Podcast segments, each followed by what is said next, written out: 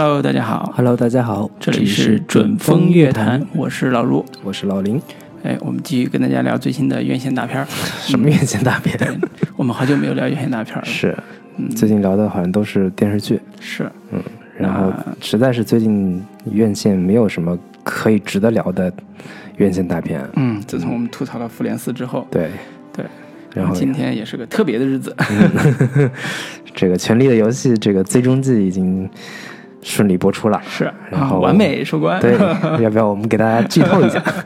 这个龙妈呀，太复杂了，是已经被骂的狗血喷头了，对我们就不要火上浇油了。对，嗯是那个，这应该是眼眼看着一部神剧跌落神坛，是然后很多人看完最后一集都觉得这他妈是中国编剧写的剧本吗？对，对，然后这个评分口碑也都是这个降到谷底了，几乎。嗯，然后看了一下豆瓣的评分是已经到了八点一分，竟然还有。哦很坚挺啊。但是从原先的九点六分，这个也是滑坡对滑坡式的一个下滑。估计这个最后一季播完之后，会有更大的一个滑坡。嗯，嗯，应该可以预见。眼看着一部这个可以影响世界电视剧史的一部神作，竟然就沦落至此，嗯。心中不免有一些伤感。嗯，网友纷纷表示，干脆重拍吧。对。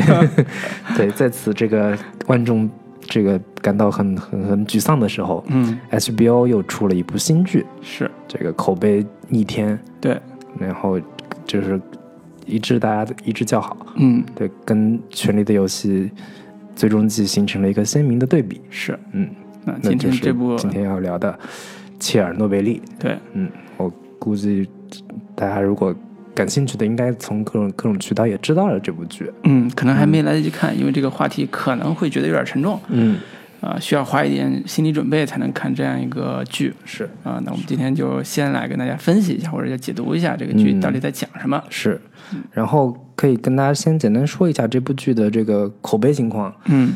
豆瓣是现在播出了两集，豆瓣是九点七的一个高分，啊，然后 IMDB 上也有九点六的分数，是的，反正可以说是几近完美的一个神剧了。嗯。然后大概的一些影片基本信息是，这个导演叫乔韩瑞克，嗯。大概如果这个看过《绝命毒师》的话，嗯，看过《行尸走肉》的话，这应该是一个非常知名的美剧导演。对，呃，编剧叫克雷格麦辛，但是他之前做的这个编剧的作品都是偏、呃商业类型商业喜剧，嗯，比如说《宿醉》系列，宿醉三什么的，对，《惊声尖笑》系列，对，这样的一些作品。恐怖喜对，剧，结果这次他写了一部这么严肃的、这么这个宏大主题的电视剧，是，嗯，然后主演大应该都不是特别知名的这个演员，嗯。但大家大家稍微有有一些知名度的，其中有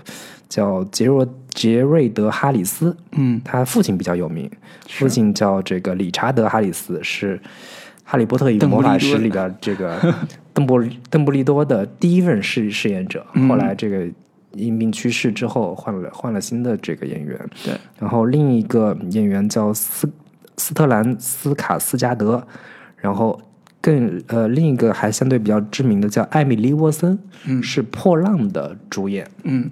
对，呃，影片呃电视剧的首播时间是二零一九年的五月六号，然后集数是一共是五集，迷你剧，嗯，然后目前是呃已经我们看了的就是播了两集，对，嗯，然后每集的时长是在一个小时左右，是，大概的一些基本的信息就是这些。嗯，而且还有补充一个信息是，它是英国的 Sky 制制作公司和 HBO 合作的、合拍的，强强联合，对，相当于这里边的几乎所有的、几乎大部分演员都是英剧的场首脸。嗯，所以我们在看这个剧的时候，其实感觉这个跟一般的美剧的气质有点不太一样，对，就会更大气、更深沉、是，更有这个厚重感。嗯，悲剧性特别强。对对对，因为因为其实之前 BBC 做了一系列的关于切尔诺贝利的这个纪录片，对对，其实还是有很大的一个素材的一些积淀，以及对这个事件本身的一个呃调查取证。是嗯，是，所以呃，这个应该算是一个不是那么群星闪耀的团队，对，但是制作出来一部口碑极好的，嗯。可以说席卷了那个美国和国内的一个一个算是品质剧吧。嗯嗯，然后我朋友圈好多那个所谓的专业朋友都在纷纷夸赞，包括像那个呃，我不是药神的导演，嗯这，种木野，对对，就是在那种，但是不是我朋友圈，别人 别人朋友圈发的，他的不小心朋友圈装了个逼。对对对，不是我朋友圈 我，的朋友文木野这个对对对在朋友圈里面对，然后就有很很好的口碑，可以说，所以为什么？但是吧，还是得说一句，就是这种所谓的口碑剧，嗯，老卢刚才用了“席卷”这个词，其实是 非常不准确的。它依旧还是一个比较小众的，是的，是的，哪怕它口碑 那么高，嗯，它依旧不是在大众层面上有一个很大的一个很大知名度。爆发力的对对对对嗯所以还是说，我们今天为什么要聊这个，跟这个剧的品质有极大的关系。嗯嗯嗯，以及我其实我们还是还想更深入的探讨一下，说为什么这个剧能达到九点七分，豆瓣嗯。九点七分这样的一个高分，是。不是因为对《权力的游戏》的失望，大家转嫁到这部剧上来？但是感觉好像也不是很有关联。嗯。对，可以可以分析和探讨一下。对嗯对，那我们要不各自给这个剧打一个分数？就我们现在看过的这两集好，来说，嗯，好，嗯，我先来。好，啊。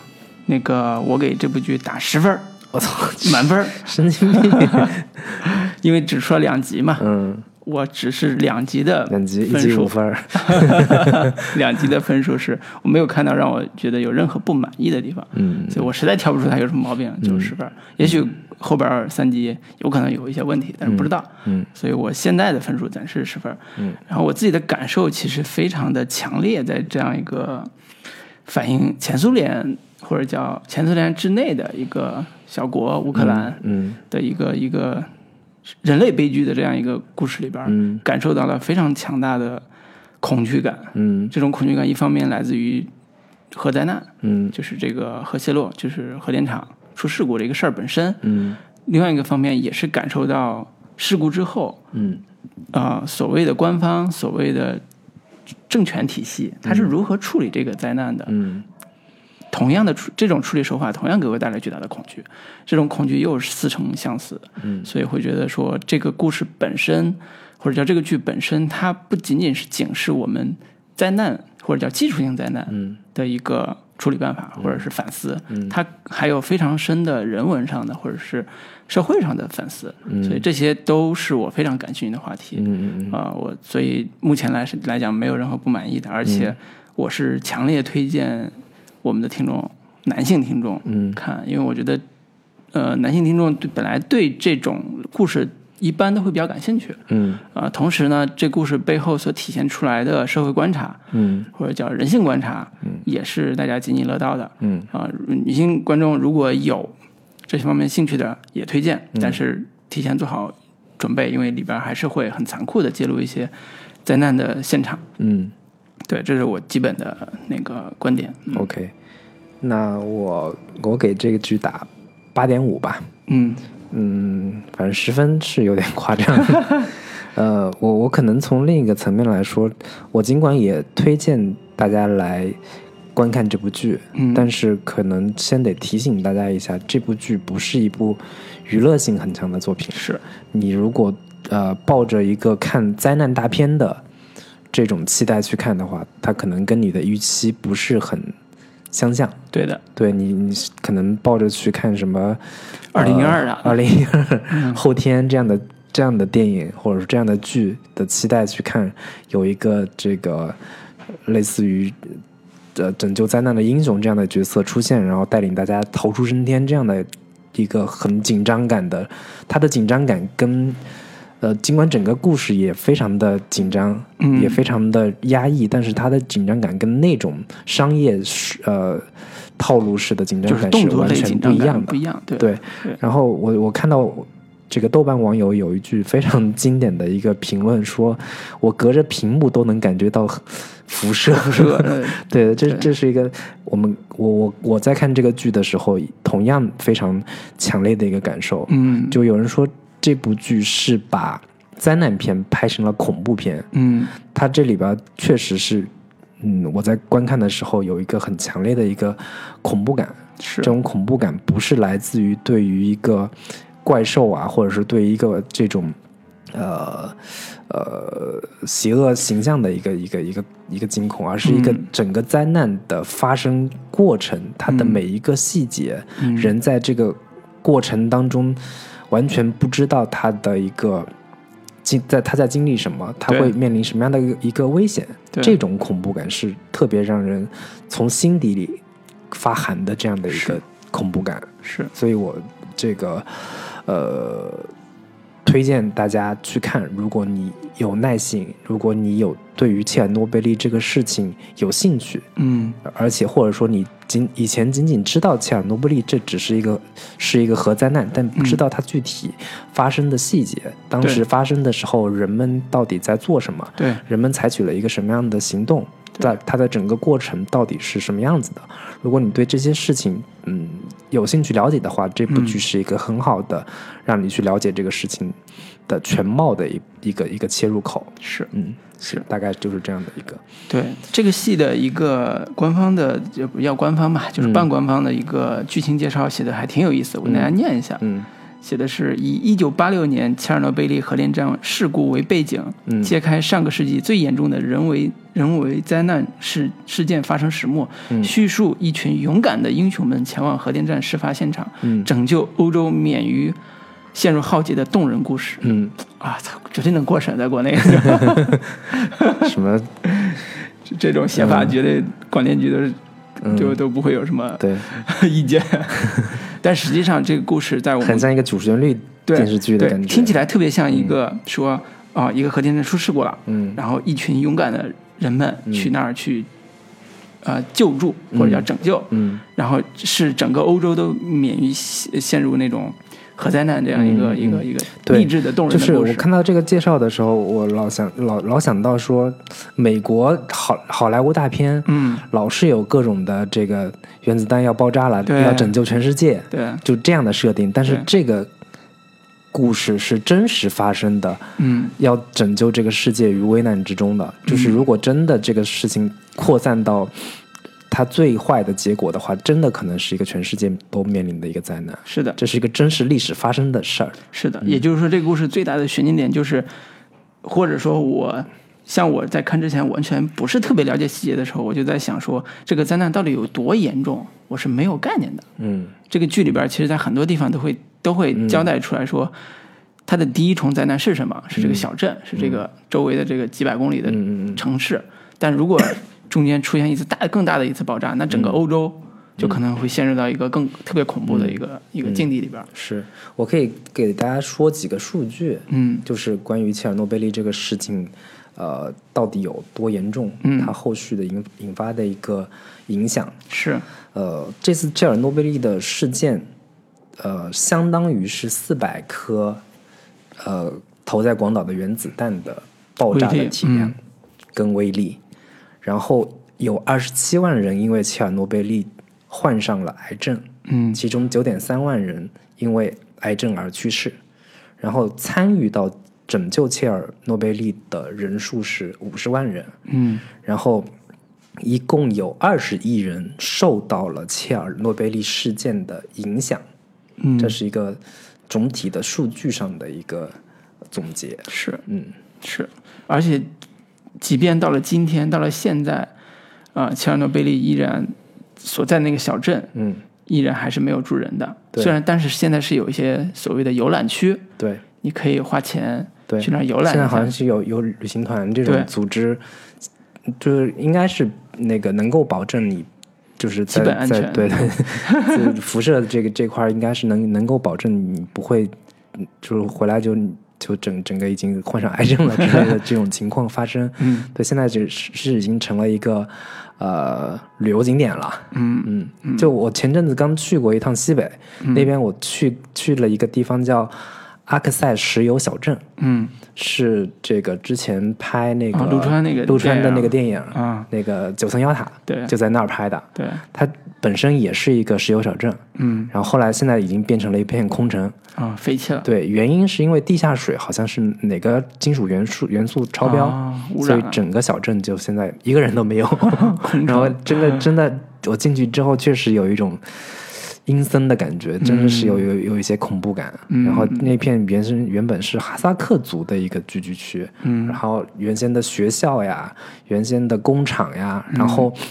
那个他们那个小镇的一个正中心广场上，有一有一个这种特别社会主义、共产主义的一个雕塑，哦就是一个工农兵的那个形象，两两两个人就嗯摆着那个姿势对对对，嗯那个那个姿势，就特别有有当时这种那个八九十年代这这种社会主义气息在、在里边儿，然后伊斯兰的教堂也依然还在，还有工厂废弃的，对，等等这样的一个感觉，特别适合拍电影。对对对。对，所以生态灾难在不管是我们国内还是啊，举的例子不太恰当，还是切尔诺贝利都嗯。依然是存在的，包括现在还是有这个对。问题。对，嗯所以我们可以回到这个剧，嗯看一下这个剧如何在这么多史料、这么多，因为已经发生了将近三十年了，嗯。这么多的信息之下，它会做成什么样的故事，以及它它以哪个方式去讲这个故事？简单介绍一下，就是切尔诺贝利这个事件，当时发生的是在一九八六年，对，距今已经二十三年了，哎，不止三十十三年，这样的一个跨度。八六年刚好是我出生的那 一年，对呀、八六年对四月份差不多对对对，我出生之后，很快就切尔诺贝利就出事儿了，跟你有关 系。对对对，然后那个呃，切尔诺贝利这个地方是在基呃那个乌克兰首府基辅的呃北部，嗯距离基辅有一百多公里这样的一个距离，然后是靠近白俄罗斯边境，嗯然后它是前苏联时期建立的第一座核电站，嗯，据说号称是世界上最安全的核电站，对，以列宁冠名。对，但是是好像是因为人为操作的失误，嗯。导致其中的一个这个机组发生了爆炸，嗯，就是对。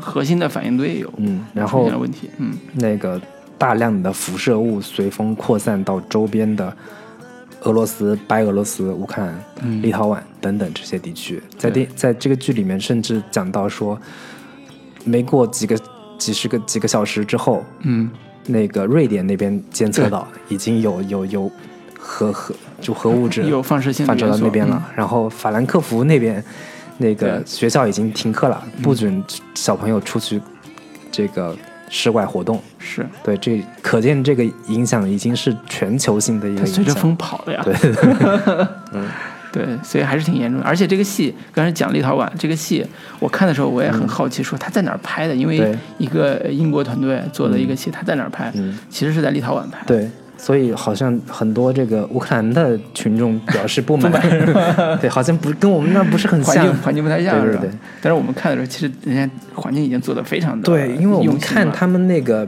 苏式建建筑，嗯，跟我们我们在北京看到的那些很多 遗留下来的60年代那个对六六六七十年代七八十年代建的那些楼，跟他们的那些楼非常相似。对对，对。都是一种风格的。嗯。嗯，好的，那我们进入这个剧的故事。嗯，我们现在是因为只出了两集嘛，对，我们可以按照每一集它具体讲的是什么，以及它如何呈现切尔诺贝利事故和众人在这个事故面前的反应这个角度去展开这个故事。因为我个人觉得这故事的厚重和它的表现力是非常强的，对跟他的视角有关系，跟他的整个主题展开的方式也有关系。嗯，应该也是说一个现实主义力作的一个 一个一个写作模板，是或者叫样板，是其实也是很值得我们去探讨的。嗯所以我们可以呃每一集分开去讲、这故事到底在讲的什么。嗯，我们先说第一集呗。，对，第一集上来的故事大概六五六五六分钟，嗯其实是呃，在切尔诺贝利这个事件过去之后的多少年，我我忘了他八八年，八八年，嗯，过去两年之后对，的一个亲历者在对着一个呃自己的一个录音机是，在说自己的一个相当于对当年某一个人的一个控诉吧，嗯。对，然后录完之后很快就自杀了。嗯。然后其实这一个开场，其实呃，如果你不是很有耐心的话，很容易看不下去，嗯。因为你也不知道他在说的是什么，嗯。是在说的是什么人。那这个、这个人物到底本身他的角色和身份到底是谁，嗯，观众也不太清楚。是。所以前六前五六分钟其实并不是很能吸引到观众，说他那个就是像一般这种灾难片，他会先铺垫说马上就有有有这么一个灾难了呀，嗯。然后这个周周周边的这个环境到底怎么样，然后或者说呃马上发生的这个灾难的一个原因到底是什么等等，这这样的一些铺垫，它是从一个更呃事情过后的一个回溯这样的一个感觉。是是，它有点像倒叙的这种方式。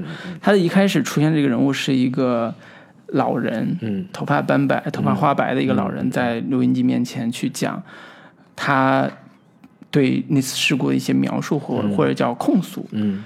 然后在这种过程中，他其实说了一大段话，嗯。跟事件事件怎么发生的没有关系，嗯。他反而在说谎言的代价。嗯嗯嗯，这时候看的时候是懵逼的，对，但是听完这段之后，第一反应会觉得说，这是这个戏的一个主题的阐述。对。他关于谎言的代价的这个有一段话是这么说的：说谎言的代价是什么，并不是他会把错当成真相，真正的危险是，如果我们听了太多谎言，会再也无法分辨出真相。到时我们怎么办？只能抛弃追求真相的希望，而满足于编造的故事。在这些故事里，我们不关心英雄是谁，只想知道该责怪谁。对，嗯。然后接下来他就指指名道姓点了一个人的名字，嗯他说那个人迪亚特洛夫判了十年，我认为他应该直接判死刑判死刑。嗯对，这时候就引入后边的故事了。对对对在这个这段描述完之后，他就把那个五个录音五个录音带偷偷的放到一个秘密的地方，嗯自己自杀了。嗯这时候的悬念就是他是谁，嗯。他为什么要这么干？对，他说的那个人是谁？对他说的那个人是谁？嗯就是这是一个起始的悬念，因为这个悬念虽然看起来非常的缓，非常平淡，嗯。但是它有一个特别强烈的氛围。嗯。这个氛围就是一个绝望的人，嗯。他临终留了一段遗言，嗯。这个遗言有控诉，嗯，关于谎言的代价，嗯嗯这个控诉到底指向谁，对，这不知道。嗯。然后镜头语言拍的都十分的缓平静但紧张，嗯。尤其在他自杀前后，他喂了一下猫。我印象最深，那个蒙太奇切的特别的牛逼，对，就是看起来都特别平淡。你把这些镜头，你如果不看不听声音，你如果不仔细看，特别平淡，但是它的张力特别强。嗯嗯它上吊的时候，那个脚旁边那个猫还在吃东西，嗯就是镜头在那儿对切的时候，你会觉得命运之残酷，嗯日常之残酷，在那个简单的场景里面都能展现出来。嗯所以这是它整个戏的基调和气质，嗯在这这个阶段也能展现出来。我也是看了这段之后，我就觉得我靠，我靠不是一般人。但一般一般观众看这一段的话，直接就劝退了，应该就会觉得所以这是什么玩意儿？这是在说什么？对，我不所以这也是想看。我们这个对，我是对要提醒大家嗯，就是千万不要因为这前面这一段而放弃看这个故事。对对，然后紧接着这个故事，我觉得这个剧有一个很大的一个特点，就是它所呈现的视角非常的多元和丰富。是他在故事的呃，在紧接着进入正题的第一个场景，就是从一个呃消防员的家里嗯去开始讲起。对，因为很快就发生了像诺贝利的那个爆炸，嗯因嗯为那就是从正常的逻辑来说，是应该讲说这个爆炸的核电站嗯，内部它到底是怎么怎么爆炸的，到底为什么会爆炸？因为什么原因而爆炸的？但是它这个切入的视角是从很远离离着相当有个呃几百米远的一个住宅区里边的一个窗户上，嗯然后离忽然发生了这个一声巨响，嗯，然后远远的好像远方一阵火光，对嗯一一阵火光，其实就像感觉像是放了一个烟花那个感觉，嗯然后主角从窗口望向远方，嗯那边着火了。对对，就是切尔诺贝利这个这么重大的历史事件，从一个当时的亲历者的视角来看，它就好像是很一次普通的对一次普普通普通的着火事件，然后看起来也没有那么严重，看起来也没有那么危险，嗯然后以及这第一集的整集的 前半部分都让人觉得这好像只是一次普通的着火事件而已。或者说第一集整个一集里边一个非常重要的角色是普通人，是这里边的普通市民，包括消防员，包括里边不知情那些人，嗯，他们都认为这只是一次普通的事故。对对对，在他们救援的时候，在他们去出去看这个火的时候，嗯嗯在他们整个的跟人交谈的时候，嗯。他们都觉得这是很很很日常的一个东西。对，我觉得这这一集里面，呃，让我觉得印象最深刻的视角，其实就是这些普通人的视角。是，我印象最深刻的那有一场戏是，一群人站在这个一个好像一个桥边，嗯，去看远方着火的这个切尔诺贝利的这个电站，对，然后那个火光以及因为辐射而产生的一一束绚烂的光柱，蓝蓝白色的对，光柱在在嗯。在空中，然后所有人都站在那里，有父子，有情侣，有夫妻，然后甚至孩子，对，甚至情侣还靠在那个 依她男朋友旁边，嗯。然后看着说啊远远方这个好美啊，感觉像是在看流星的那个、嗯。那个感觉。然后小朋友在那个奔跑嬉戏，然后嗯。空中各种的这个辐射物，是，然后飘在他们脸上，然后在他们的呼吸的空气当中，嗯。就这个极为恐怖的画面，嗯，配上一个比较阴沉的音乐，但是那个画面同时又好像是很日常、很美好的一个时刻。对，这种恐怖感，就是我我我之前所说的，他把一个灾难片拍成一个恐怖片，嗯。这种场景其实是在我们观众看来是最毛骨悚然的，对。最恐怖的，就是在这么危险的情境下，所有人都不知道危险的这个严重性。是，嗯，也就是说，在平民视角里边，包括消防员也好，包括这些普通居民也好，嗯。平民视角里边有一种特别绝望的气息，其实是观众 get 到的，嗯。而不是里边人 get 到的。嗯因为当大灾难来临之前，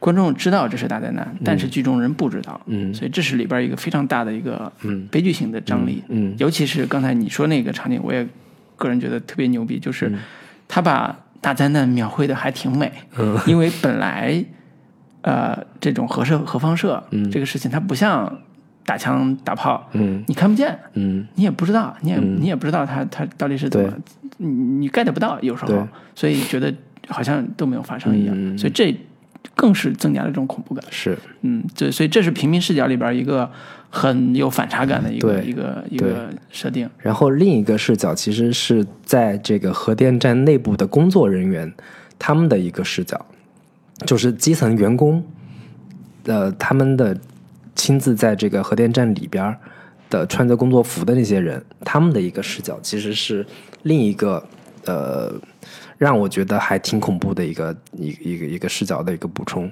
嗯，就是我印象最深刻的，其实就是那个他们要去看那个石墨到底有没有爆炸，他们的那个、这个反就是核就是核核核聚变发生的一个中心，对，到底那个石墨有没有爆炸？对。然后其中一个人那个顶开一个一扇门，让他们进去看，然后当他顶完那个门的瞬间，嗯。他的身体内部就整个已经开始渗血了。嗯，这个是我觉得最最让我惊悚的那一一个画面，嗯就是整个你完全看不见、摸不着的一个呃危险物，嗯，伤害，对，然后你也完全不知道到底是怎么回事儿，对，这样的一个他也不知道怎么，对他也不知道怎么回事儿，嗯。这样的一个一个危险情境，是嗯。是。其实，在爆炸的呃开故事开始的时候，爆炸出现之后，嗯。呃，观就是观众很快就 get 到了刚才我们提到那个叫呃迪亚洛夫的那个就是被指控那个人就出现了，对。他是里边的一个副总工程师。对，然后他在现场，就他他是当天晚上一点二十三分出的事故，嗯。他也在现场，嗯。他自己在那个那个现场办公的地方，嗯。然后底下人说爆炸了，嗯然后他就说没事儿，嗯。你们下去看看，就刚才你说那个人就对。他说你去那地方看一下，嗯，到底怎么回事儿，回来给我报告。嗯。然后这个人就是一个特别官僚口吻的，嗯。又特别傲慢的一个技术、技术性官僚吧，啊，算是副总工程师这种技术性官僚。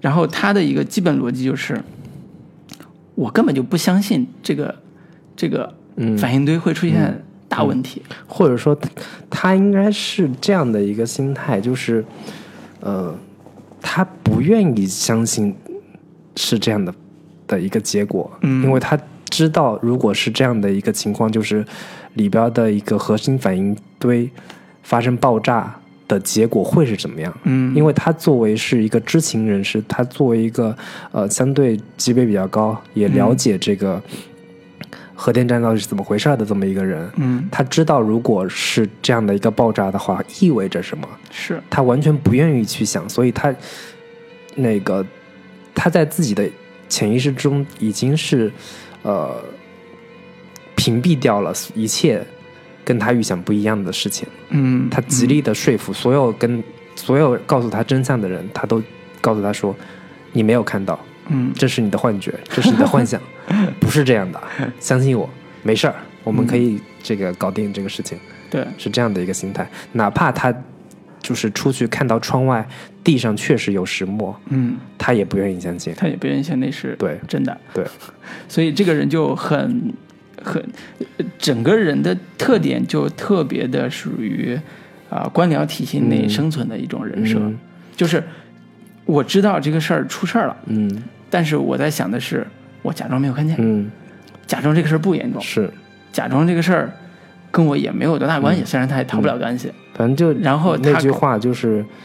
你无法叫醒一个沉装睡的人，对这样的一个概念。但是其实从某种意义上，我我有一点能理解他的这种，嗯，或者叫或者叫这个事儿实在太可怕了。嗯如果真的是这样的话，对，太可怕了。他觉得这个事情嗯不在他的这个脑海里边嗯实现，他觉得不会这样的，嗯，一定不会这样的。定不是这样。对对，然后更好更好笑的是，他作为一个副工副总工程师，嗯。出事事事故之后，他需要给给上级打电话，嗯。所以他就连夜把两个上级叫醒了，嗯。一个是总工程师叫福明，另外一个是他们的厂长。嗯。然后叫醒这两个比他更高阶的官之后，他们俩在一个类似于地下防核设施的一个办公室会议室吧，嗯。有一段对话，特别有意思。然后那个那个呃，厂长来了，厂长叫布拉诺夫说，那个这到底怎么回事儿？嗯然后那个刚才说的这个副总工程师就说、没事儿，就一次只是什么水箱对，水箱炸了，水箱炸了嗯而已。然后那个呃，这个厂长就说：“哎呀，那这个责任怎么办？嗯，我怎么我我是不会有责任的，因为我当时在睡觉，我在睡觉呢，跟我什么 关系跟我？有什么关系？”然后那个副副总工程师赶紧又就说了一句说。我们是按照福明总工程师的批准的方案进行的测试，嗯才出现这个问题。嗯，就是刚才说的那个，就是在甩锅嘛。对，意思就是说，这这跟我副总工程师没关系，对那个总工程师的方案，对，然后几个人就开始甩锅了互。相踢皮球。对嗯对，然后这真的是，哎呀，官僚体系的 集集大成者这这波人，对，但其实官僚体系的最集大成者，或者说讽刺感最强的，其实是他们整个的一其中的一场会议。是。那场会议当中，大家都在议论纷纷。嗯。有人说这个就是这这场会议其实是这之后他们召开的一次高级别的嗯对决策层会议，对，就是相当于电厂的人召集了整个政府的相关体系的高层，嗯。大家一起来商量这事怎么办，嗯，也是连夜召开的。召开召开的人里边嗯。有，比如说像军军方代表，嗯。有这个地地方政府的高级官员，嗯，啊其中有一个老头儿是里边最高级的一个，对，佩戴着什么烈士烈女徽章啊类似这种、嗯嗯共和国徽徽章这种人，嗯，饰演的人是那个 《冰与火之歌》里边那个经常跟布兰在一块儿那个老爷爷，对对对。对，画面感还是挺挺诡嗯诡异的。然后那个人发表了一通演讲，对，因为在在这之前，大家隐隐心里觉得好像有点危险，就是关于测试这个核辐射到底有多少的有多严重，嗯嗯，然后他们就对这个事故到底怎么拿鉴定的拿了一个最最小的一个剂量的一个一个测试测试器，说嗯大概只有三点六伦琴，但是三点六伦琴是已经是最高的这个这个这个机经爆表了。这个机子最高的一啊个、一个一个数值了。对，这个检测仪已经爆表了三点六，就是所有的官僚听到这个数值说，好像不是很糟糕呢，还行行，嗯，对，然后不是很坏，对，但是打打电话到外表的时候，别的地方的人就说三点六，他们好像应该应该撤离了，嗯。好像已经有点危险了。对，然后这个开会的会议当中，大家已经也有人提出说，要不我们就撤吧，我们就逃吧，好像有点有点危险了。对，这个时候，这个老头就开始发话了，开始敲敲用自己的拐杖敲地了，就说这个你们还记得这个切尔诺贝利这个核电站，它的真实名字叫什么吗？嗯，叫什么？什么列宁核电站。对，对。就是列宁的全名，嗯。彼得什么玩意儿的列宁。对，然后就说这个嗯大家都不许走，对，因为这是一个非常有纪念意义的一个革命的一个 一个核电站。对，因为。其实说的主体意思是说，嗯。这个核电站是我们苏联的脸面，对，是我们领以领袖的名字纪念的一个核电站。嗯，弗它拉基米尔列宁核电站。嗯。对，如果他出任何的问题，不仅是不仅是说我们自己嗯。这帮人受到伤害，而是整个苏联，整个苏联人民在国际上都会受到伤害。嗯。所以我们它的基本逻辑是，我们要封锁这个城市，嗯，谁都不许离开。电话线切掉对，然后防止所谓的造谣，对。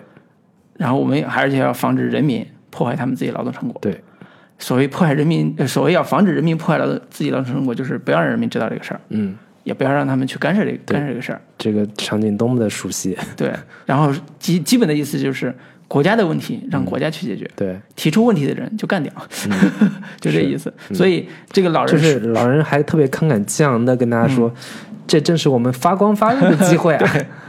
对。对，这是我们发发光的时候到了。什么多难兴邦，然后底下人就鼓嗯。掌，然后特别有有有有气势的去去去封锁这个城市。是，当然从危难时刻显身手，这是。对对，从官方这个语境来看，到这儿会觉得这是一个以站在美国或者是西方自由主义立场去批判嗯，这个前苏联这种价值观或者是政权体系的一种对。一种表现方式，对，黑我们社会主义制度，黑前苏联的社会主义制度，对，嗯、但是这里边又会有一种似曾相识之感，嗯就是当一次意外的灾难或者叫非常重大的灾难产生的时候，嗯政府的第一反应是告诉观众、告诉或者叫告诉民众实情，还是封锁消息？嗯这个做法会带来哪会带来怎么样的一个后果？嗯在这场会议里边是非常呃激烈的，嗯因为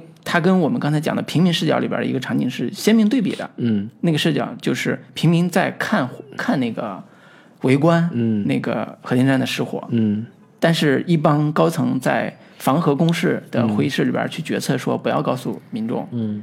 这个消息。嗯，那也就是说，这些民众长久的暴露在核辐射的射线内，对，而且不知情，孩子也是一样的。是，所以这这就是造成一个巨大的一个悲剧感。嗯呃，这也是说，不管是前苏联的那个呃官方是这样宣布的，还是西方的某一个，比如说利物浦那个有一场球迷坍塌的灾难，嗯。然后是这种呃恶劣的消息，还是某国的某一些矿难灾难事故，所有官方只要有封锁消息，他的也许目的是说，哎呀，防止维稳。防止恐慌，嗯。但最后的结果可能带来的是更大的一个悲剧的结果，更大的悲剧。对，所以这是这个戏在我看到这儿的时候，我会觉得它不是不只是一部让我觉得特别好看的嗯戏剧性很强，然后叙事语言非常精彩的一部嗯美剧或者叫英剧，嗯而是一部有共鸣感的戏。嗯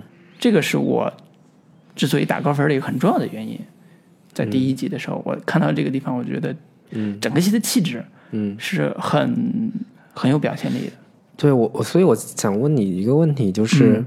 你的这种共鸣感是来自于说发生了这样的一个灾难性事件，全世界的一个政府或者不管是你哪种制度，嗯。都会有两种选择方式，一种是封锁灾难，嗯。一种是封锁消息，一种是这个这个让让观大众有知情权，嗯。这样的一个选择的一个共鸣感，还是因为一个呃社会制度所嗯。造成的这样的一个悲剧，或者说这样的一个制度的呃不灵活性和不透明性，嗯。或者说官僚主义的一个呃弊病所导致的，让这个灾难显得更可怕、更让人这个恐惧的这样的一个心理。呃，我我不能，因为我没在资本主义制度下活过、生活过，我不了解那个资本主义制度到底是什么样的一个处理真的处理灾难的一个手法。嗯。但是我在我们国家是生活过的，我 我也我也见证过灾难产生的时候，我们国家的某些官僚体系、嗯或者叫某些政府政府层级的领导是怎么处理灾难的。嗯。处理的手法和这个处理手法其实非常像，嗯。封锁消息，嗯。然后让知情的人闭嘴嗯。啊，然后嗯，用一种特别拙劣的方式去安抚情绪，嗯然后这样的一个处理方式是，我觉得我不能判定它跟政治制度或者社会制度有什么关联，嗯，但是至少是让我觉得很熟悉的一种是方式。我我之我之前看过这个，有一个叫阿列克谢耶维奇他写的这个切尔诺贝利的悲鸣，嗯。是一个特别知名的一个呃纪实文学的一个写作者，也是写诺贝尔文一五年的诺贝尔文学奖得主的得主，嗯其中也讲了我们故事开开篇的那个呃消防员的那个故事。对后来这个这个事件后续也有一个发展，就是他这个是遗遗体被运到了莫斯科，嗯然后不让这个家人见，嗯，然后他们的一个理由就是，你们别再哭哭啼啼了。嗯。不要让那些西方记者拍到你们的这这样的一个表现，嗯。然后让他们看我们的笑话，是。让他们觉得我们社会主义的这个国家抹黑是。这样的一种心理。是，所以在前苏联那个体系里边有一种价值观叫国家利益高于一切，嗯。所以也会出现刚才那个老人说的话，就是国家的事情必须由国家来处理，嗯。你个人是没有发言权的。嗯。这也是这套话语在这个剧里边嗯。所体现出来的巨大的破坏力和巨大的反人性的地方。嗯嗯。就是当我们是回过头来看三十多年前，嗯。呃，切尔诺贝利事故发生的时候，嗯。作为一个叙事，作为一个虚构性的作品里边体现出来的这些所谓政府体系里边人员，嗯。包括这帮官僚体系里边如何做决策这个过程，嗯。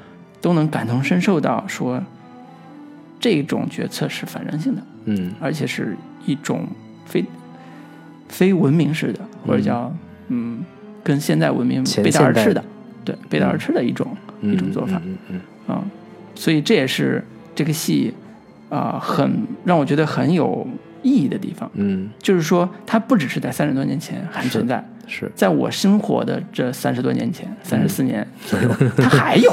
对，为什么？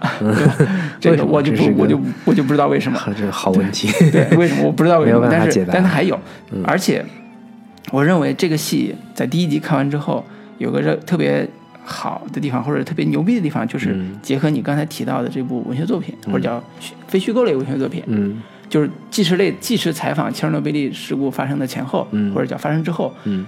发生在当地以及呃白俄罗斯的那些普通人嗯。是如何面对这场灾难的。嗯。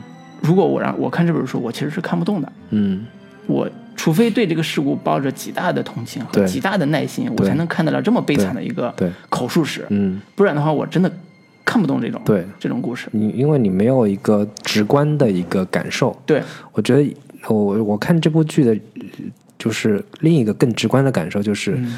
核辐射这个事情，呃，切切实实的对人造成的一个杀伤性的一个影响，因为可能很多是一个因为被辐射之后得癌症这样的一个情况，对，你但是可能听说过啊，得对癌症什么的，但对是，实实在在的，当你特别近距离的接触到核辐射的呃辐射源的时候，嗯。这个反应，就是我其中有一场戏是消防员他在进入到那个呃爆炸工厂的这个场地的时候，嗯，手就是他用手摸了一个看起来像一个这个石磨，黑石头对，其实是个石磨，对，摸完之后他整个手发红，嗯。溃烂，嗯。然后以及其中的一个工作人员去看近距离的看那个呃辐射源嗯，那个那个核心的时候，他一转脸，他整个脸是通红通红的，而且告诉他说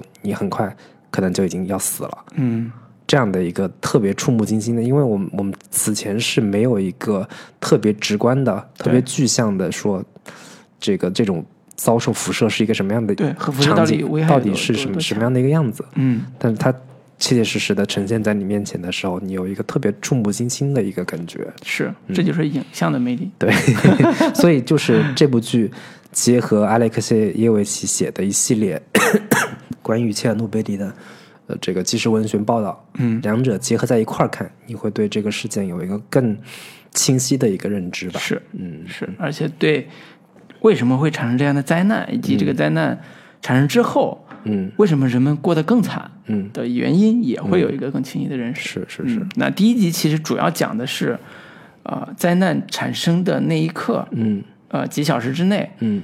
己方的视角，嗯。如何去观察这个灾难，或者叫应对这个灾难呢？嗯，这是第一集的一个叫灾难对爆发的时候的危机。对。然后第一集的那个结尾也是挺有意思的，对就是结尾的时候，当那个这个这个老头儿说要封锁这个城市，嗯不让大家出去，然后这个最后一场是一个日常场景，对。第二天大家好像对，第二天好像没什么没有发生什么事儿一样，只是嗯一、一场普通的火灾，大家该上学上学，该该上班上班，嗯。但是在孩子们去学校的这个路上，身后忽然有一只鸟从天而降，掉下来，抽搐了两下就死了，是，就是给大家留下了一个非常惊恐的一个一个结尾。就是死亡的预言，对死亡的阴影笼罩在大家的一个、盘旋在大家头顶。在这个上空，对对对，城市的上空。对，然后第二集其实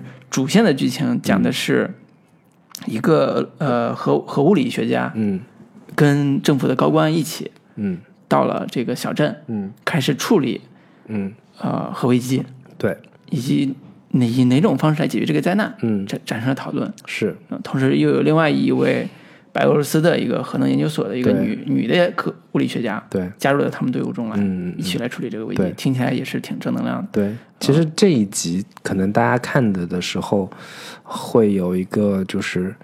就原先他们一直试图掩盖的真相，发现慢慢的已经遮不住了。对。越已经有越来越多的人都知道了这个事情的发生，对，以及国际社会已经开始关注到了，已经知道了这个事，就是切尔诺贝利已经发生了这个爆炸核泄漏这样的一个事情，嗯，这个危机已经开始扩大了。对，嗯，对，看这个事情怎么收场。对对对，所以第二集其实出现了一个，在我看来是一个主角性的角色，嗯。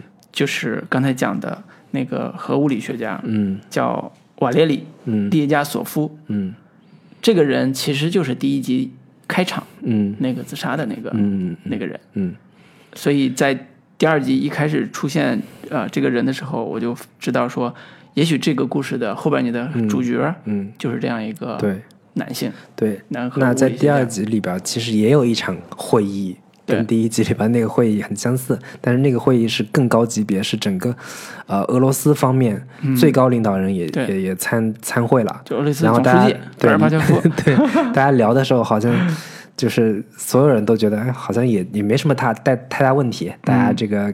没什么问题，大家就散会吧。确实那边确实发生了这个危险，但是好像已经控制住了，嗯，没有没有什么危险了。但是这个，呃，就主要是底下人跟他说没事儿对，啊，就是没什么大事儿，嗯嗯，不用担心。对，然后那个核物理学家就跟他说：“我看那个资料不对啊。”嗯，然后那个人那个资料里面写有人接触了一块石墨，然嗯后发生了这个核、核污染这样的一个事情。嗯，一旦发生这个事情，就说明它的一个爆炸源是来自于它那个最核心的那个区域对这块已经爆炸了。如果是这样的话，后果后果不堪设想。对，就告诉他说，这个会议，呃，核污染会飘散到什么白俄罗斯、立陶宛，个整片区域都会受到威胁。嗯，然后戈尔巴乔夫就问他说：“你所说的这一切都是根据这这个资料里边的 这一句话得出来的吗？”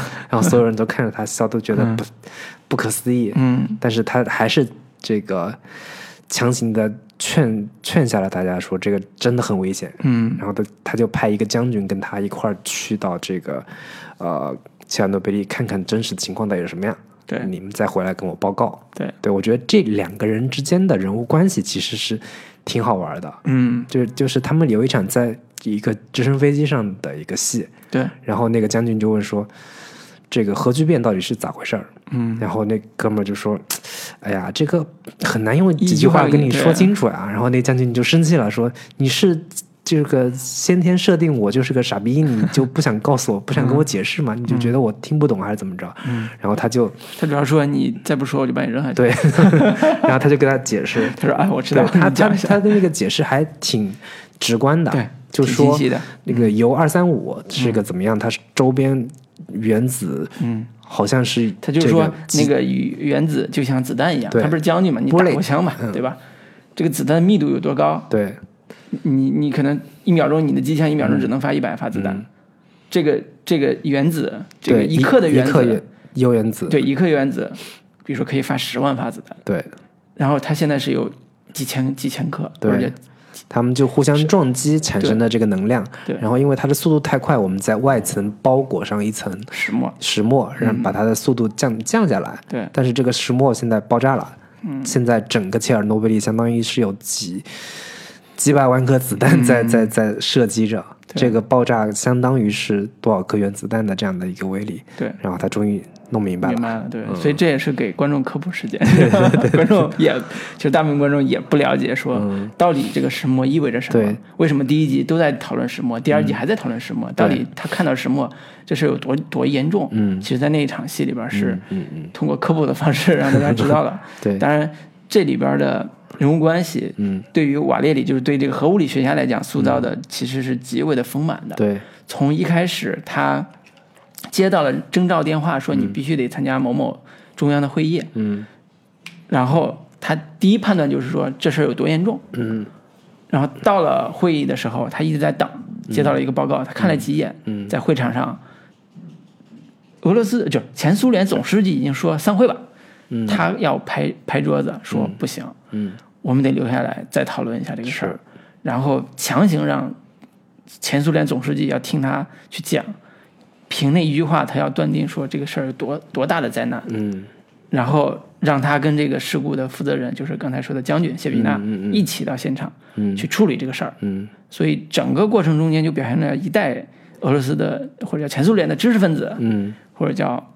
当然，真实人物是人家是个院士，其实也是有话语权的。嗯。有一定话语权的，就是这些知识分子对于真相、对于人人、对于这种危险的、嗯涉及到人命安全的、嗯事故性的这种大的灾难，嗯。表现出来的这种谨慎和表现出来的这种坚决。对，所以我我觉得很多人说这个剧是在黑这个前苏联的这个社会主义制度的问题，我觉得其实不是，其实很多他在展现说前苏联人民，包括知识分子，他们有嗯。多大的勇气去对抗谎言，是。去对抗这个官僚体制的一个呃滞后性。对对，对。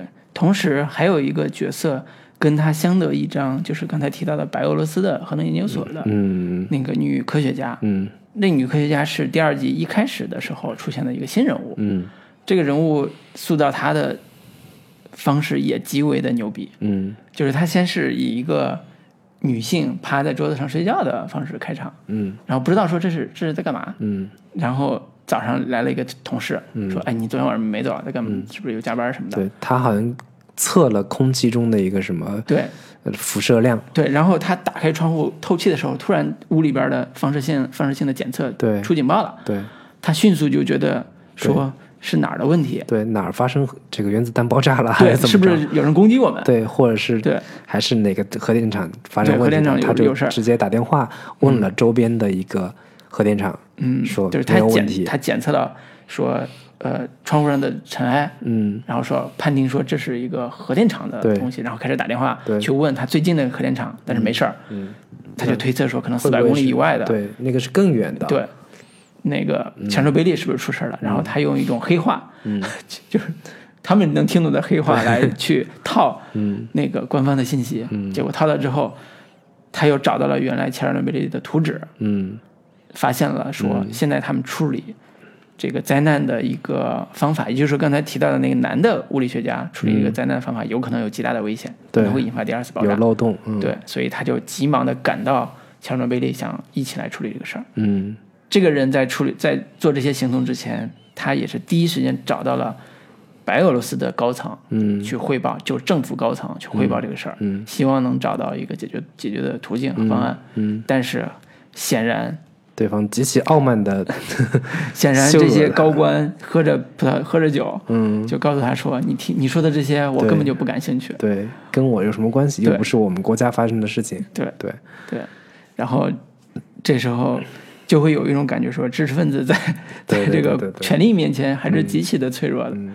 虽然这个事儿可能涉及到生命，嗯。涉及到这些大、大面积的这种人道主义灾难，嗯，但是依对，然就是他其中有一个细节很有意思，就是他所面临的所谓的那个官员，嗯。他已经调查过了，他说你根本不了解核核就是核电站到底怎么回事儿，核聚变是怎么回事儿，嗯。你在这个当上这个。这个官之前，嗯，你只是一个从鞋厂里出来的一个工人，然后污蔑我们，对，然后那个 那个高那个那个大哥就火了，对。就跟他说那个是我是之前在那个鞋厂里出来的，但是现在这里我管事儿，嗯，然后倒了一杯酒说为全世界什么劳动人民干一杯，对敬工人无产阶级，对对对。对，对，嗯，然后第三个其实还是之前提到的那个消防员的妻子，嗯，其实我刚才说的那个意思就是，这种现象其实，在我们国家之前也有过，之前长期有过嗯。有过有这样的一个时期，就是外行领导内行，对，就是以这个出身来判断你的呃你说的话到底有没有权威性，嗯。就是劳动人民最光荣，或者是这个从底从这个最基层出来的人才是最有根正苗红的。对对对最有权威性的。最主要是我在看这些知识分子的遭遇的时候，不管是刚才提到的男的这个核物理学家瓦瓦雷里，还是这个女的嗯。叫乌拉娜的这样一个知识分子代表，甚至包括医生，那个女医生在在医院里边那个女医生的嗯。那个那个形象，嗯。都有一种强烈的感受，就是她的基本特点就是大家这个地方不尊重知识，嗯。不尊重权权，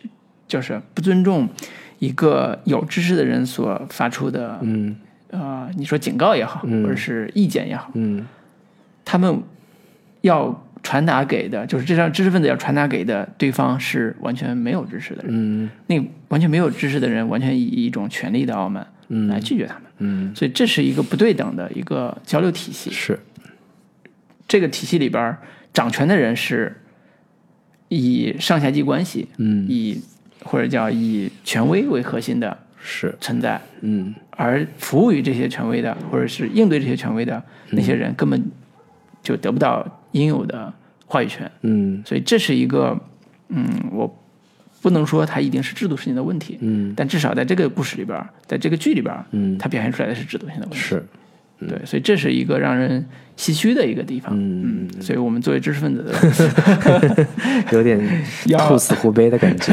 对对，而且这个事儿跟如果大家看过文革期间的嗯。很多的资料的话，是。嗯，其实是异曲同工的，在很多时候，对对对。嗯。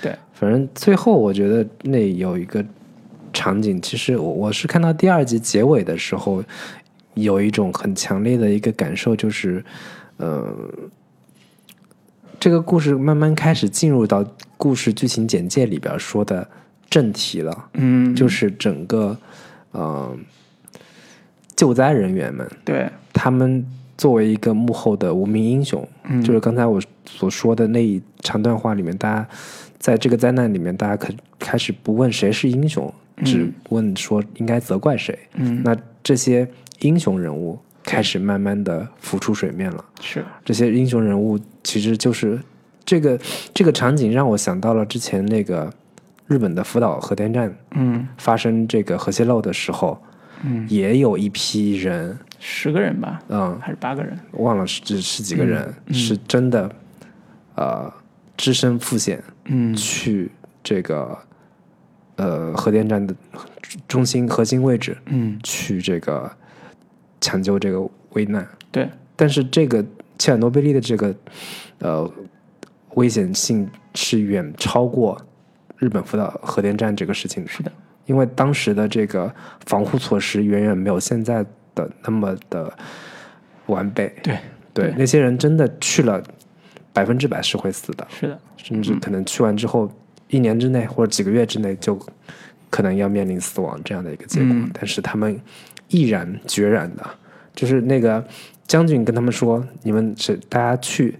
那个会得到四百卢布的奖金，然后底下的人马上就说了，那个别骗我了，就是嗯相当于那意思就是，那个我们才不会为了四百卢布就去把自己命搭上。嗯然后这时候，这个将军说了一段慷慨激昂的话，嗯就是相当于是我们这个俄罗斯人民嗯是有传，就是有传统的，对，就是每每一代人都该去接受他所应当承受的苦难。嗯，那是的，对，这个时候你你们应该挺身而出，大概是这样的一个意思。对，它的它的主题就是说，呃，我们每一代俄罗斯人嗯。都有他的苦难，嗯它的语义就是上一代是二战嘛，嗯我们这一代也有我们的苦难，然后现在苦难来了，这个苦难就是如果没有人去阻止这场灾难，对，将会有几百万人将会有几百万人死于这场死于这场事故。嗯那要阻止这场灾难的人就在你们当中，因为只有你们懂那里边的东西在哪儿，嗯嗯，也只有你们能找到对那些水坝的位置。去把这个抽水系统给打开。是是，然后你们如果不去这个城对市，这个对，方圆几百公里就坏了。嗯所以那些普通人里边，就是那些普通工人里边，嗯，就有三个人是站出来。站起来，对，毅然决然的就去了。对就是，呃，我其实很感这样这场戏我，我其实看了非常感动。嗯它的感动点就在于说，我传统看好莱坞的电影，嗯或者说相对偏这个个人主流的的个人英雄主义的灾难片里面的这些英雄人物，嗯。在这场戏是一个特别强的煽情点。对，它需要有大量的特写，大量的铺上音乐，音乐，来渲染这个气氛，然后嗯。每个人表情在慷慨赴死的时候的那种激昂的那种啊、呃眼神也好，表表情也好，嗯。但是这里面完全没有，就是一个日常场景的一个非常嗯、自然主义的一个呈现。对，他没有去把这这种情绪过度的去啊、用各种方式去渲染开，嗯。这是我觉得这个这整个剧的一个非常大的一个特色。对，就是特别特别真实，特别没有去做一些非常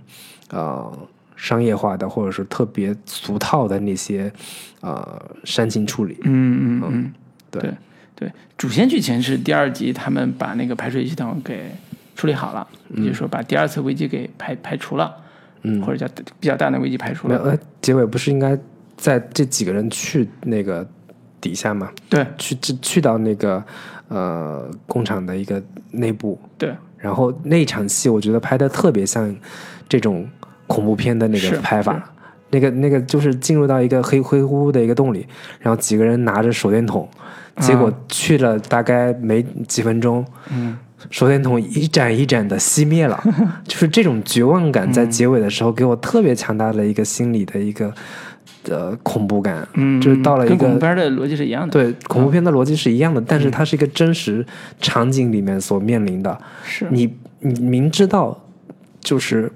并没有说水里面忽然会伸出一只手，或者说面临一个怪兽之类的，但是灯熄灭的那个瞬那个瞬间，真的那种绝望感跟恐怖感是扑面而来的。嗯嗯，就是因为你能想象到他这个在他们围绕他在他们周围，可能是无处不在的这些恐怖的射线、恐怖的这些辐射，在一点点的摧残着他们。对然后他们赖以就是能看到的一个希望的那个手电筒，在他们这个眼前一点点熄灭的时候，也是伴随着他们的一个希望的一个慢慢的一个消失，嗯。这样的一个感觉。是。嗯。它这个这个戏里边很多很多细节做的特别好的地方，我个人比较喜欢的都是比较呃比较强的声音的处理。嗯就比如说刚才去那个水水呃地下的那个那个核核基地嗯。的时候，他们要淌水，嗯。水声嗯。跟他们的呼吸声，嗯。跟他们彼此搭话那声音混在了一起，嗯。还有一层隐隐的音乐的那个轰鸣的那个声音，嗯很低沉的轰鸣声。嗯嗯。然后在这他们往前走的时候，因为灯灭了，然后就出现了急促的呼吸声，嗯。就是那种很慌乱的那种感觉就就出来了。嗯，然后他们又得找那个阀门去开开那个水，是。就整个的气氛节奏控制都特别好。嗯，我觉得这这是呃比戏剧性的恐怖片对，要更难拍，嗯。但是又出但是效果又更好的一种、嗯嗯一种表现表现方式。嗯所以这也是说他在整个的戏剧化处理或者叫真实的在线的过程中，嗯展现出来那个张力，展现出来那种紧迫感，展现出来那种焦灼感，嗯，嗯，就让我一秒钟都停不下来。就是、对，我靠，太刺激了！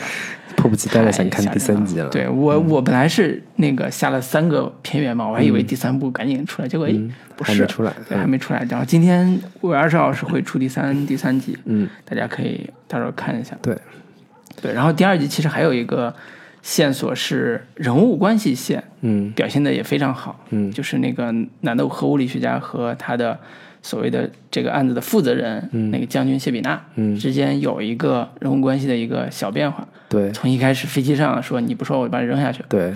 到到了现场之后，那个那个物理学家提供了一个解决方案，说你得把沙子和那个、那个有个叫硼的这种矿物质对。投在那个地方，而且必须用直升机投。对，然后将军就说没关系，我们就派直升机过来投。嗯。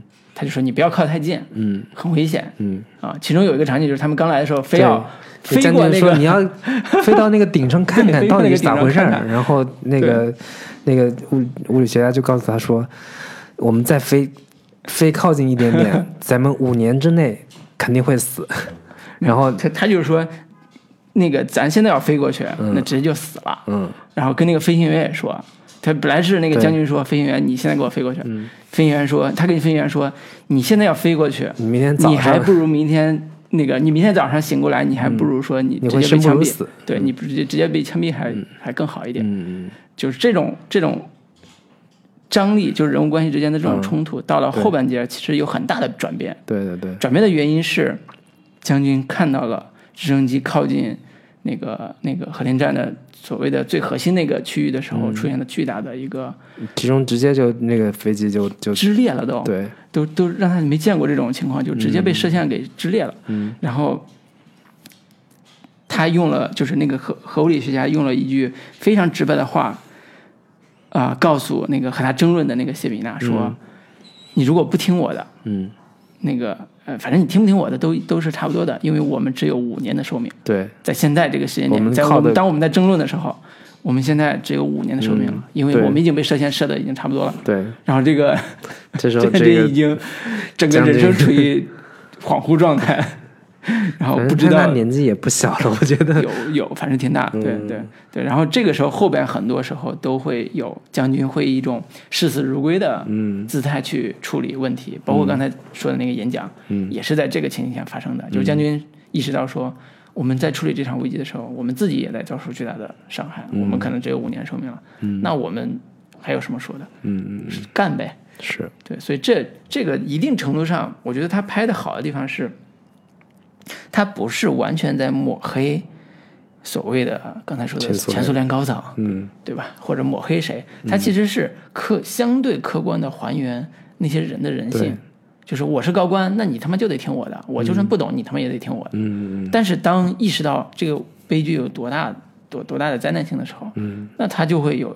怯懦，就会有恐慌，嗯然后就会有这种所谓的个人的，呃，因为他是打过仗的人嘛，嗯就是我他妈卫国战争我都打过仗，我现在死了也也不冤，我就嗯大家一起上呗，就有这种。其中有一个将军是真的是自己开车到里边去测测测那个放射线去了，嗯就这种人设的处理，我觉得还是挺挺立体的，嗯，嗯，所以他这就是是他就是为了全方位的呈现这灾难发生之后的各个阶层、各种不同的立场跟阶层的人，他们真实的态度是什么样？他倒真的不是说我在黑你的制度，我在黑你的官员，我在黑你的一个官僚主义体系，对又怎么着？就是这个确实是当时真实存在的一些问题。那那些可歌可泣的英雄，那些普通人的真实遭遇，都是在他呈里边的范围内。对里边的直升机飞行员，嗯，里边的消防员，对，重点消防员也是死伤很很多的一个群体，还有甚至包括里边处理他们的那个医生、护士，嗯。在第二集里边都能看到他们在知知情或者不知情知情的时候处理这些危机的时候产生被产生的伤害，嗯，以及他们的反应，是。没有一个人说我跑了，是，都是在积极的处理这些问题的过程中的。对，对，所以这也是我看的时候很感动的，真的是很感动的一一个地方是，嗯，善良的人民，嗯，或者叫劳动人民，嗯对吧？依然是一个所谓的为国而战、为国家考虑、为国家牺牲的一些人。嗯啊、但是我不知道后边国家到底对他会做些什么，这个不知道啊，因为二三四集还没看到。看完之后才有一个更全面的了解。对嗯对，所以这是前两集的一个基本的介绍吧。嗯嗯，反正大概的情况我，我这边没有什么特别需要补充的，就是嗯我还是推荐大家，就是可以把阿列克谢耶维奇就看完这个剧之后，嗯再去把那个其实文学那个阿列克谢耶维奇的书拿过来嗯再看一下，是这样会有一个更全面的对这个事件的一个了解。是嗯是，所以这个故事其实在一定程度上又印证了一个网络上特别火的一句话，叫“比一次灾难更恐怖的是谎言，嗯比谎言更恐怖的是遗忘”。嗯啊、这个比谎言更恐怖的是遗忘这句话，可能，呃，这故事还没写完，对吧？这个前两集还没写到。对，但是对于呃，因为之前福岛核电站发生之后，很多国家都开始 那个准备关停自己的核电站，嗯，嗯，因为这个这样的灾难，哪怕发生一次，嗯，它就是一个人类无法承受的一个伤痛对，跟痛苦，所以就是关于核电站以及核本身的这个威胁和核恐惧这个事情，是需要不时的给大家敲一次警钟，是。大家心里得绷、绷紧这根弦，是，才这个能避免这样的灾难一次一次发生。对对。对。然后我其实更想说的是，虽然遗忘这事儿还没有写到，但是谎言这事儿写到了。嗯前两集比灾难更恐怖的是谎言，这个这这个意思其实是表现的很清晰的。嗯呃，第一集普通老百姓在看核辐射的东西，嗯他们不知道，或者是他们被告诉说那没事儿，嗯那没关系的。第二集其实依然如此，嗯嗯、他们也不知情，他们也不了解到底发生什么，嗯直到有一个美国的卫星，直到瑞典的人发现了这些放射性元素，然后全世界人都知道了，嗯。苏联瞒不住了，那好，那就撤离呗，就组织大家去撤离。嗯。然后真实的资料里边也会有，包括那个那个刚才说那本书里边也会写到说，其实这故事里边有一大波人叫清理者，嗯。就是当出现事故之后，有大概三十多万人嗯。是在这个现场，包括军队的人，包括各地的市民，嗯。甚至一些科学家，嗯。来这儿清理这些核核污染对。的东西。那些清理者的命运其实也是极其悲惨的。对，我估计后面还是会讲到这部分人的一个这个当时的一个情况。是嗯。是是，所以这个故事因为还没有拍完，嗯。也没有看看完，是，后边具体讲什么不太清楚。嗯，嗯，但是足以引起我们的反思对。和震撼。反正我觉得应该不会担心它出现烂尾的情况，嗯就不像全游第八季的这种情况出现。对，嗯因为它的核心表达很清晰。因为 HBO 迷你剧向来是会出精品的，嗯整体不会出现太大的质量的一个波动。嗯，对。哎，你说到这儿，我很早之前看过一个 HBO 的迷你剧，讲美苏冷战的，啊特别好看，叫什么推荐一下？叫《合伙人 啊？The Company》嗯三部，哎，三部还是四三部？嗯，对，这样特别好看。对，对对对，可以跟这个前苏联的片子一起 搭配看，挺有意思。那今天整体上大概就这些内容。然后呢，如果大家对于这种纪实性文学比较感兴趣的话，我觉得我我印象中比较印象深刻的是这个村上春树写过一个系列的这种偏纪实文学性的作品，叫《地下》，嗯。一共出了两本，是讲东京沙林东京地铁是那个沙林毒气事件，奥姆真奥姆真理教的这个事情的。因为这个事情当时对于村上的内心造成了极大的一个冲击，嗯。也是他创作历程当中的一次转折点吧。嗯。他从一个原先被认为是一个非常小资的，非常不接日本地气的，对。然后跟日本文学本身保持一定距离的这么一个人，也好像也不是太、不是太日本的一个作家，嗯。他的师承，他的一个精神。呃，文学素养来源都是来自于美国文学，雷蒙德·钱德勒、什么菲茨杰拉德这样的一些，呃呃文学的一个师承。嗯，然后他开始不关心社会对话题也不对关心社会不关心社会话题，不关心这个整个社会日本人人民的生活这样的一个 作家，开始关心起日本的一个社会现状，嗯。日本整体的精神状态，以及就是所谓的暴力跟恶行这样的一个呃这样的一个文化，就是日本的一个社会心理文化心理的这个现状，嗯在日本社会到底是怎么运行的，以及这个奥姆真理教到底是为什么会发生。嗯所以他进对于奥姆真理教的呃涉案人员进行了一个采访，写了一本《地下》然后另一本第二本是写这个奥姆真理教的亲历者，他们的受害者，他们的一个访谈记录，嗯写了这么两本书。我当时看了还是有所触动的，嗯，都是社会重大的对重大的社会事件嗯。所产生的一个影响。是。对，然后最近村上不也是有，最近有一个新闻也是，呃，在网上有有一定的传播，这个，呃，就是大家能看到的，就是村上写自己的父亲是那个，呃，当年抗年对、嗯。抗战抗战争里面的这个侵华日军的一员，是。对他因为这个事情而决定终身不生孩子，嗯。也不吃中国美食。嗯。然后网友们都纷纷吐槽说，为什么要不吃中国美食？道歉。对对对对对，再说一个题外话，嗯，对对。行。好。行，那今天我们就跟大家聊到这里，好的。然后说拜拜。拜拜。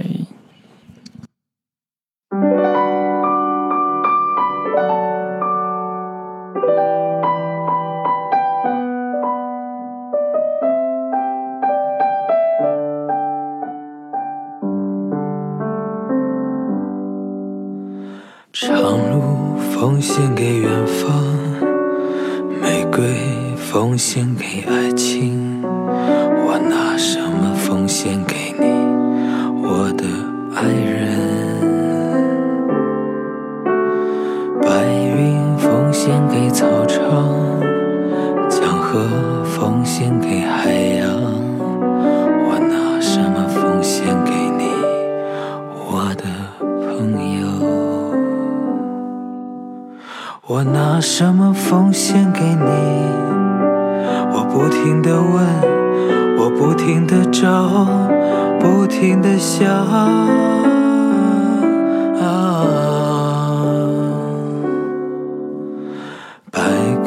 奉献给蓝天，